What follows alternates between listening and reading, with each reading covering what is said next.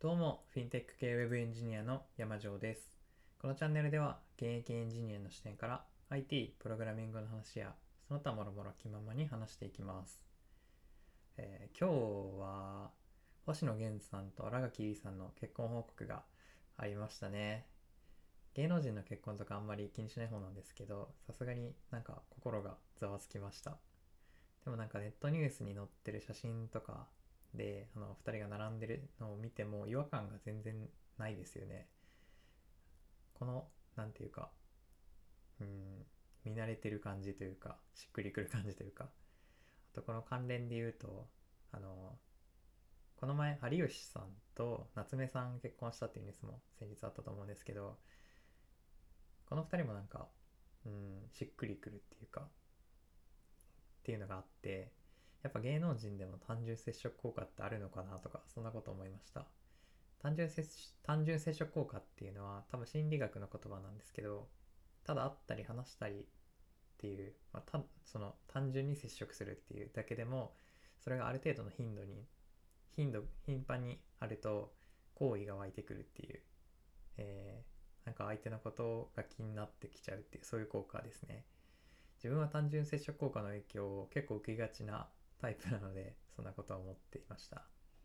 あと仮想通貨暴落してますね。これもなんか楽器ロスのせいだと、Twitter 界隈ではよく言われてます。面白いですね。自分はポートフォリオの3分の1くらいが仮想通貨なので、ちょっと涙目なんですけど、まあ、安売りセールだと思って会話していきます。というわけで、今日は Amazon プライムの年会費を下げる方法について話します。現在は、えっと、通常は月間500円、年間が4900円になってます。ちなみにこれアメリカでは年間119ドルらしくて、今1ドル109円くらいなので、だいたい1万3000円くらい、倍以上日本より高い料金設定になってるみたいです。それと比べると安い気もしますけど、まとめて4900円払うってなると、やっぱり結構高く感じちゃいますよね。と、まあそんなわけで Amazon プライムの年会費を下げる方法ここから話していきます。まず学生の方、これはもうプライムスチューデント一択です。プライムスチューデントは学生だけが入れる、えーっと、プライムの特典みたいなもんなんですけど、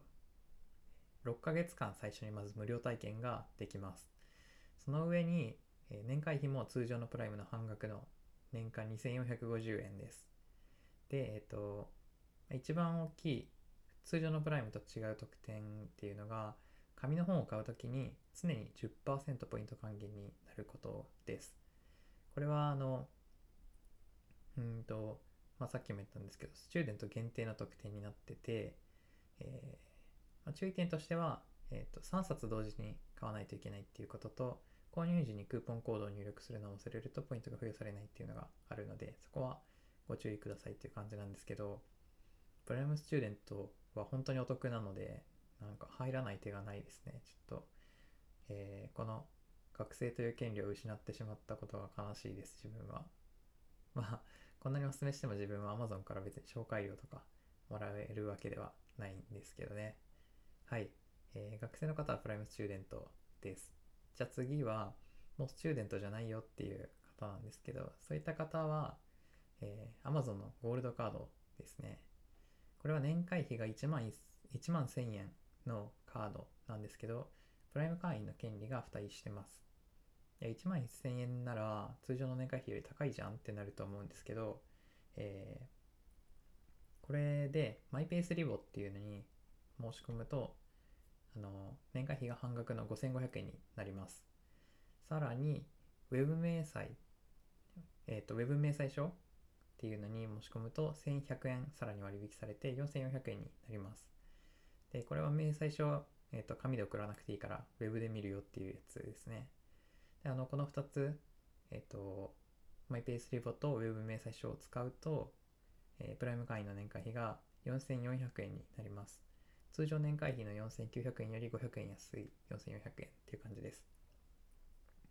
しかもあの、Amazon での買い物が2.5%ポイント還元になるので、えーお得ですし、おまけにゴールドカードを持っているっていう嬉しさも手に入るっていう、そんな効果があります。ただまあ注意点が2つだけあって、えーこれ結構大事なポイントなので今気になったよっていう方はあのちゃんと調べて、えっとこの話を聞いた後自分でも調べてみてほしいんですけど一つ目がマイペースリボンの話でこれはあのちょっと可愛い名前になってるだけでリボ払いなのでそこだけ本当に注意してくださいリボ払いは、えっと、いくら払っても毎月の支払い額を一定にできますよっていう悪魔のサービスですね。CM とかでも普通に打ってるのがおかしいんじゃないかっていうぐらい悪魔の悪魔のサービスですこれは。えっと例えば今月10万円使っちゃったけどお金ないから月々の支払い額は3万円にしようとかそういう設定ができるんですけどこの払わなかった残りの7万円にはあの消費者金融並みに高い金利でえ えっとあの利息が上乗せされて、まあ、これ借金をしてることになります。確か実質年率15%とか取られるんじゃなかったかな。両払いあのえっとあんまり理解せずに使うと人生破滅への第一歩なので絶対に使わないようにしてください、まあ、使わないようにしてくださいっていうやつをえっとおすすめするの何どういうことなのっていうことなんですけどこれに関しては、えー月々の支払い額の設定をカードの限度額と同じにしておけば問題ありません。そうするとまあなんか、えー限度額の範囲でしかお買い物ができないのでえーっと使った分は、えーリボ払いにならずに、まあリボ払いのあの繰り越しにならずに使った分はちゃんと毎月支払っていくことができます。金利がかかるのは繰り越した部分だけなのでこれで大丈夫です。ここ本当に気をつけてください。でもう一つが、えーウェブ名最初の割引でこれは初年度は引かれません。1100円割引が適用されるのが2年目からなので注意っていう感じです。えっとまあ申し込んでからの通算で見ると1年目は普通にプライム会員になるより500円くらい、えーこのウェブ明細書が、えっと、の割引が適用されないので500円くらい高いことになるんですけど2年目で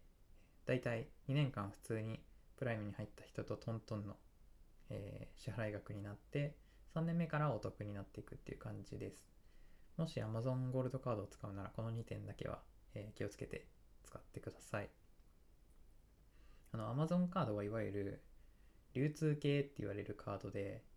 ざっくり言うと、えっと、商品を買ってもらうために特定の場所で使うとお得になる系のカードですね。楽天カードとかパルコカードとかも流通系に入ると思います。流通系の特徴はポイントがお得だったり比較的審査のハードルが低かったりするんですけど、まあ、カード自体のステータス性は、えーそんなないっていう特徴があります。それに対して、えっと、三井住友ビザカードみたいなのは銀行系とか呼ばれたりします。こういうカードは比較的ステータスが高くて堅実なイメージがあります。ポイントでお得っていうようなメリットはその分、えーあまりないです。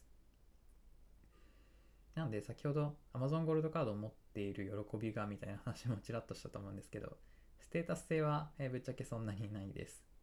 ただ腐ってもゴールドカード、ま腐ってないですけど、えーゴールドカードなので付帯サービス保険とか、えー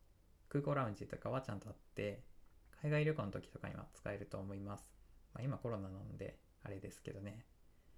はい、まあ、そんな感じです。あちなみにえっとマイペースリボのことを考えるのめんどくさいとかわざわざゴールドカードを作るほどでもないっていう人はえっと普通の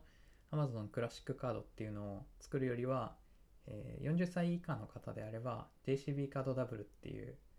カードがあるのでそちらをお勧めしておきます。はい。結構喋っちゃったんで詳細は、えーここでは